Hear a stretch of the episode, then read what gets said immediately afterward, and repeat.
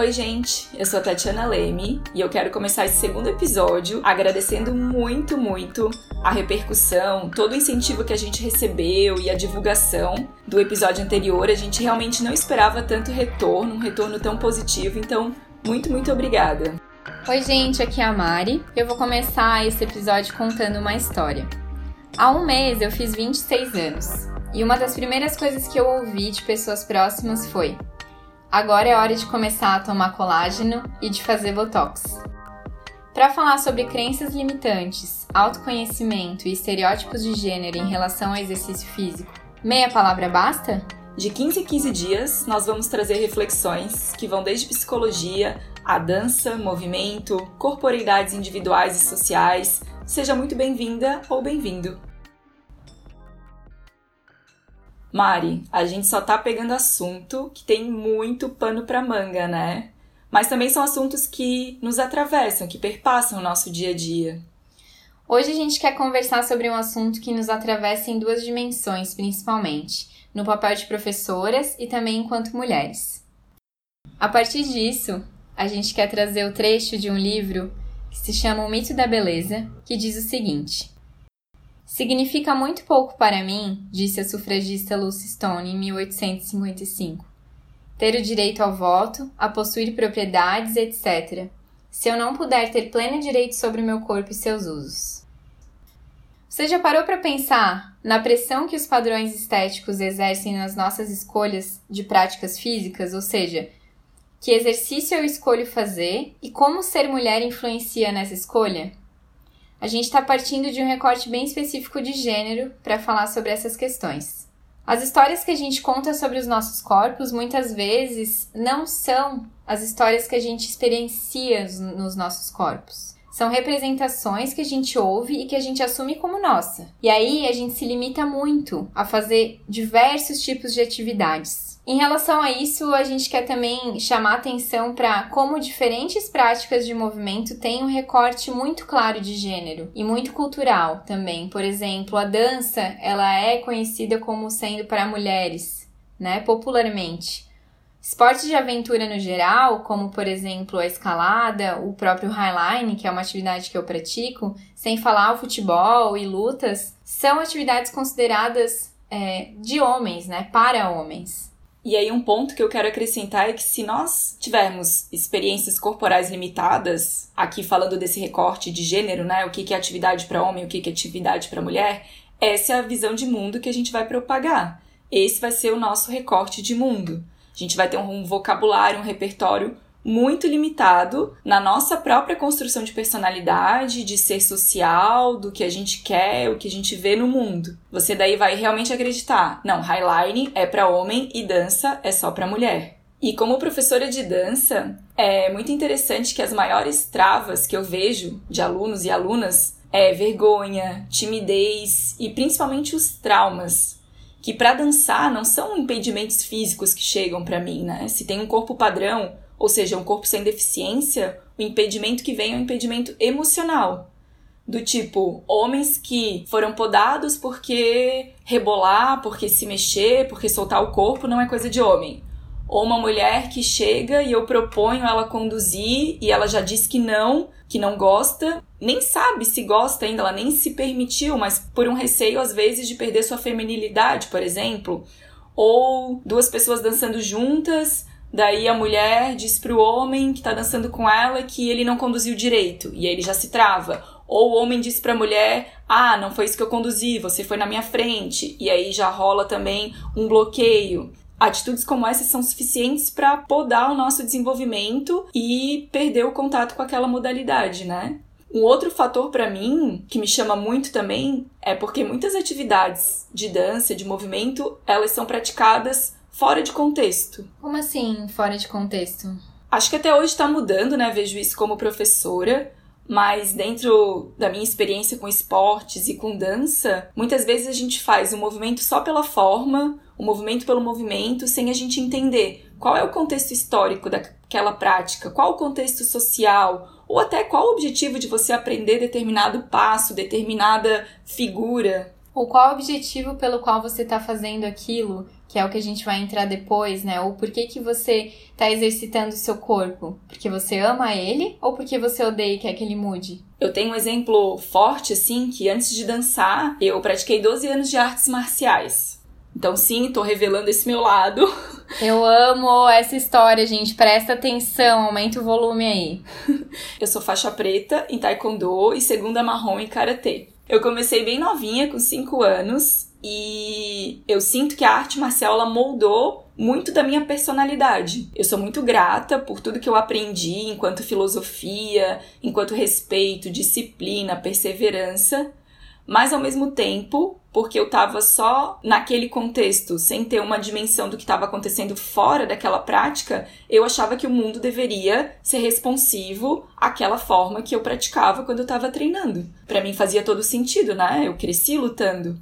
E aí, fazendo um recorte de gênero, eu achava que a mulher forte é aquela mulher que luta no sentido literal, né? Eu, inclusive, achava as meninas, as minhas amiguinhas da escola, muito frágeis. Ainda por cima, eu tenho um biotipo que eu sempre fui muito alta. Então eu desenvolvi esse lado defensivo, esse lado que vai para cima, que fala alto, porque na luta eu precisava gritar, né, para deferir um golpe, dependendo da intensidade que você coloca, você coloca um grito junto daquele golpe. Então, para mim, isso era um símbolo de força, né? E aí depois é que eu fui entender mais velha que eu posso ser uma mulher forte, mas eu posso ser delicada, eu posso usar um batom, eu posso usar uma saia, eu posso falar baixo. Eu entendi que não existe só aquele jeito de ser uma mulher forte, que essa é uma das maneiras apenas. No caso, para você ser forte, você não precisa reproduzir um estereótipo de masculinidade, né? Perfeito. Acho que esse é o ponto principal, né? A gente ter clareza sobre isso, é, sobre todo esse espectro de possibilidades, e isso Agora, compartilhando a minha experiência, é uma coisa que eu tenho me dado conta há pouquíssimo tempo. Eu sou uma mulher forte, no sentido de ter bastante músculo e no sentido de ter bastante massa, de o meu, meu corpo ser assim, né, por conta do meu histórico, enfim. Mas a minha relação com a, com a minha imagem, ela mudou muito quando eu me tornei professora e aí eu comecei a ser uma fonte de inspiração para outras mulheres, porque elas começaram a ressignificar esse corpo que elas não viam por aí, né? Que é o meu corpo, o corpo de uma mulher forte. E começaram a se inspirar por ele, do tipo, ah, mas se a Mari é assim, ela consegue fazer tal coisa, eu também posso fazer, eu também consigo fazer. E para mim a reflexão que vem é, quando eu comecei a assumir esse papel e esse símbolo de força, eu atrelei muito a força a uma masculinidade. E aí eu comecei a deixar de ser vaidosa, a deixar de fazer coisas que eu gostava de fazer e que faziam sentido para mim. Então eu fui me perdendo um pouco nesse caminho e agora só que eu tô retomando essas práticas e vendo que eu tava num polo extremo né? Eu transitei pelas extremidades, assim, na minha adolescência, extremamente vaidosa, extremamente respondendo a esse ideal de beleza, esse padrão estético de tá com a unha feita, com o cabelo feito, maquiada, de salto alto.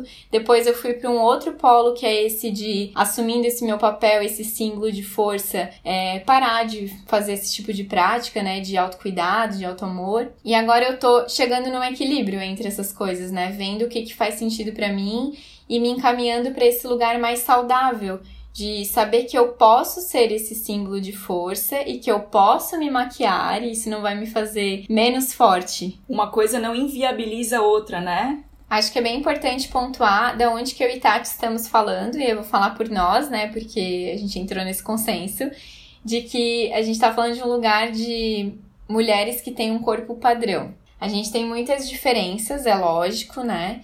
Mas Estamos falando do lugar enquanto mulheres brancas, enquanto mulheres cisgênero, enquanto mulheres bípedes sem deficiência. E aí, qual a importância da representatividade? Qual a importância de a gente colocar imagens para circular que não sejam de corpos ditos padrões? Qual a importância da gente abrir o Instagram e ver uma imagem de uma mulher gorda praticando yoga? Por exemplo, né? A necessidade que a gente tem de olhar uma mulher fazendo barra e desmistificar isso e ver que ela pode fazer barra se ela quiser, que não é uma coisa de homem. Eu acredito que existe um imaginário, né, coletivo, social, que já vai determinando que quem faz uma prática de força, uma barra é um homem e que a mulher, ela tá num lugar de graciosidade, também entre muitas aspas. Então acho que a gente vem aqui também trazer essa reflexão e esse contraponto de que independente do seu gênero, você pode ir atrás e se propor a fazer a prática que você quiser. É, até puxando para essa parte do exercício físico mesmo, né? É, que a gente se depara no nosso dia a dia enquanto professoras, eu contextualizando, eu dou aula de tecido acrobático e de outras acrobacias, e são atividades que demandam é, um certo desenvolvimento, mas as pessoas chegam para fazer aula, as mulheres chegam para fazer esse tipo de aula com várias crenças que limitam elas antes delas começarem. Então elas chegam lá e chegam com a ideia de que não conseguem fazer porque não são fortes. Mas não é porque elas de fato não são fortes, é porque elas acreditam a uma construção de que mulher não é forte, ou de que mulher é mais fraca que o homem. E aí o meu papel enquanto professor, enquanto essa figura que consegue trazer isso para uma realidade mais palpável, é inspirar elas a chegarem nesse lugar também, a ressignificarem esses lugares, né? A chegar lá e dizer, não dizer mais que você não é capaz, mas se experimentar antes, né? E aí a importância da representatividade. Quando eu vejo a Mari subindo no tecido, como ela sobe só no braço, eu olho para aquilo e falo: olha, se eu quiser me propor a treinar e praticar, eu posso. Se uma mulher tá fazendo, eu posso também. E quando eu vejo a Tati dançando a dois e às vezes usando salto alto, porque eu sei que ela não gosta muito, eu também me vejo nessa possibilidade. De tipo, por que não? Por que eu também não posso fazer isso? Por que, que eu me neguei tanto tempo fazer isso, né? Eu acho que são muitos anos é, de nós mulheres construindo uma relação muito autodestrutiva com as nossas próprias imagens, né? Isso por inúmeros fatores, inúmeras questões, mas o que a gente está propondo aqui é que a gente pare para se olhar um pouquinho novamente, pare para se revisitar e descobrir que há muitas possibilidades, fora essas que a gente já assumiu como nossas, né? E também a gente escuta muito o discurso vindo de um lugar que é de um homem de privilégio, né? Então, lá do ponto de vista do topo de uma pirâmide, é muito fácil falar o que que pode, o que que não pode, o que que dá certo, o que que não dá, mas porque é só um dos pontos de vista, né? Nós como mulheres, nós temos muitas barreiras para ultrapassar o tempo todo, várias questões para transgredir e não vai ser diferente nas práticas de movimento, na dança, em todos os espaços que a gente ocupa, né? Tudo isso a gente conversando assim, o quanto quanto é difícil a gente construir uma imagem de credibilidade e o quanto é fácil destruir essa imagem muito rapidamente. Por ser mulher, simplesmente por ser mulher. E às vezes, já ouvi um, esse discurso, né, de que não, as oportunidades são as mesmas para homens e para as mulheres, né? Ah, por que, que mulher não joga futebol? A bola tá ali, vai lá e chuta essa bola, né? Na escola tá, tá igual para homem e para mulher. E até é legal trazer agora, porque a Mari praticou futsal por 10 anos, né, Mari? Pode contar um pouquinho pra gente como é que foi essa experiência num local tão reconhecidamente masculino? Primeiro, pontuando que é muito ingênuo a gente pensar que a gente parte do mesmo lugar, quando na verdade é óbvio que não. Pelo menos para nós que estamos nesse lugar desigual, a gente consegue enxergar, né? Nesse recorte de gênero enquanto mulheres, mas a gente poderia falar sobre isso é, enquanto raça, enquanto classe social, enquanto pessoas com deficiência, né? Diversos ali recortes que a gente poderia pegar para ter esse mesmo discurso de que não estamos falando do mesmo lugar, então não tem como assumir que a bola tá ali e é só a mulher ir ali chutar e começar a jogar futebol, porque as oportunidades são diferentes. E aí, em relação à minha experiência, eu joguei muito tempo num time feminino da cidade. E aí eu quero trazer dois pontos, assim. Um ponto de que eu gostava muito de jogar futebol, para mim era muito. Eu me apaixonei muito pelo esporte, né? E jogava por muito prazer. E na escola eu sofri uma rejeição dos meninos, porque eles queriam jogar e não queriam uma menina jogando com eles, ponto. No time de futsal feminino, eu era uma menina que tava no polo, aquele extremo que eu comentei antes da vaidade. Então eu ia treinar de cabelo pranchado, eu ia treinar de rímel.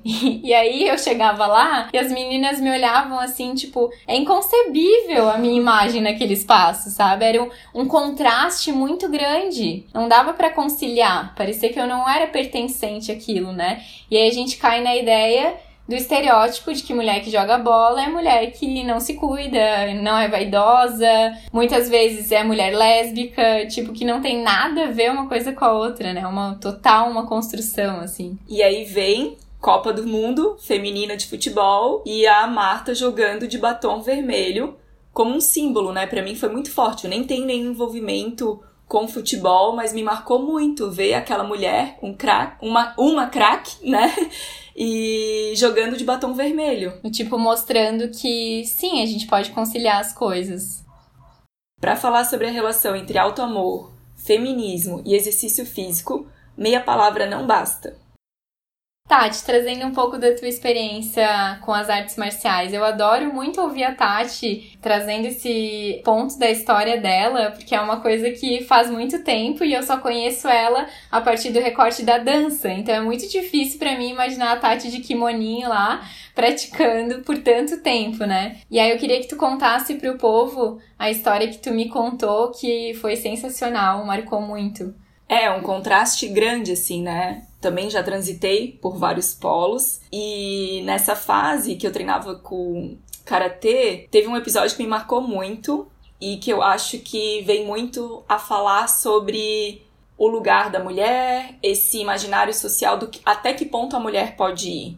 E aí eu cheguei para treinar o meu sensei, que é o professor, né, do karatê. Ele colocou todos os meninos. Eu era a única menina treinando, maior parte da minha caminhada nas artes marciais eu fui uma das únicas meninas. E ele sentou todos os meninos lá e falou: "Ah, hoje vai ser treino de luta", o chamado comitê, né? E me preparou para lutar e falou: "Ah, são tantos pontos, quem ganhar continue e vai lutando com todo mundo". E assim eu fiz. Eu comecei lutando e eu fui vencendo um por um. Eu fui ganhando de todos os meninos até encerrar todo aquele ciclo. E hoje eu olho para trás e eu senti uma, um, algo diferente naquela proposta de treino que não era só uma luta pela luta. Parecia que como algo que o meu sensei queria provar para mim, mas muito para aqueles meninos de que sim, uma mulher está aqui treinando com a gente, sim, ela pode ganhar de todos vocês, sim, ela está aqui lutando e ela é uma igual como vocês, né? Seu sensei era feminista? Eu não sei te dizer. Talvez ele fosse sem saber que era. É, olha, eu acho que sim, hein? Maravilhoso. E aí a gente vem discutir um pouco sobre como o feminismo contribui para que as mulheres parem de assumir esses lugares que não são exatamente elas escolheram estar, né? Comecem a questionar os lugares que elas ocupam e em relação a essas várias questões, né? E começam a escolher mesmo o que fazer. Sob a premissa de que o lugar da mulher é onde ela quiser, fazendo o que ela quiser, usando o que ela quiser. E aí, voltando para o recorte do exercício, a gente vê que não tem engajamento algumas práticas porque a motivação principal da pessoa, da mulher, geralmente, não é a saúde, o bem-estar, mas a pressão que ela sofre para alcançar um resultado estético a partir do exercício físico, né? Entrar num padrão. E é muito difícil que alguma mulher nunca tenha se sentido pressionada nesse sentido ao longo da sua vida. É bom pontuar também que não tem problema se você escolher fazer determinado exercício porque você quer um resultado estético desde que esse processo seja consciente, desde que seja de dentro para fora, né? E não o movimento oposto, você assumindo uma coisa que não é sua. E é um padrão estético que é colocado que ele é irreal, né? Que a gente nunca vai atingir, nunca vai ser suficiente. Não existe essa mulher perfeita. É, às vezes a mulher é magra, mas daí dizem que ela é muito baixa. Ou ela é nova, mas ela é gorda. Ela é alta, mas ela não é delicada como uma mulher deveria ser. E por aí vai. E o mito da beleza é exatamente isso. Ele cria um padrão inalcançável. E o livro O Mito da Beleza traz que todas as gerações desde cerca de 1830, tiveram que enfrentar suas próprias versões de ideais de beleza. Essa ideologia de beleza é a única que permaneceu dentre todas as outras que o feminismo da segunda onda conseguiu combater.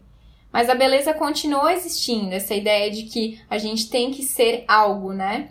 É um conceito que é bem colado ao conceito de feminilidade, que lendo sobre, eu não cheguei a um, uma conclusão, assim, para mim ainda tá um pouco é, difícil de entender, eu não tenho muita clareza sobre o conceito, Mas acho que é válido a gente falar, e se você que está ouvindo sabe um pouco mais e consegue nos explicar de uma forma mais exata do que se trata, por favor, fale conosco. Mas o exercício que eu faço é o que é feminilidade para mim e como construir uma feminilidade saudável no sentido de pensar, ter consciência e clareza sobre o que faz sentido para você, porque por muito tempo foi um conceito que colocou as mulheres em caixinhas de como se vestir, de como agir, de como responder socialmente. Então acho que para quebrar esse conceito de beleza e de feminilidade, é muito urgente a nossa necessidade de fazer circular imagens com outros corpos, com outros padrões, né? Dando bastante ênfase a essa questão da representatividade. Até porque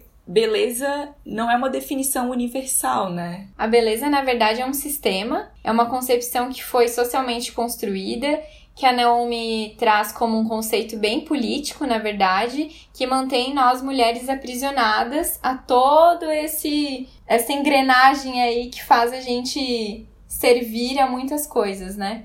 Então, talvez a ideia agora seja a gente assumir que essas fronteiras de gênero existem, e escolher o que fazer a partir delas, né? Tomar consciência desse processo, tomar consciência que a gente é livre sim para escolher o que faz sentido para o nosso desenvolvimento, né? Sem essa imposição, esse atravessamento que é extremamente violento, que é a exigência de uma feminilidade, esse ideal de beleza, esse padrão estético.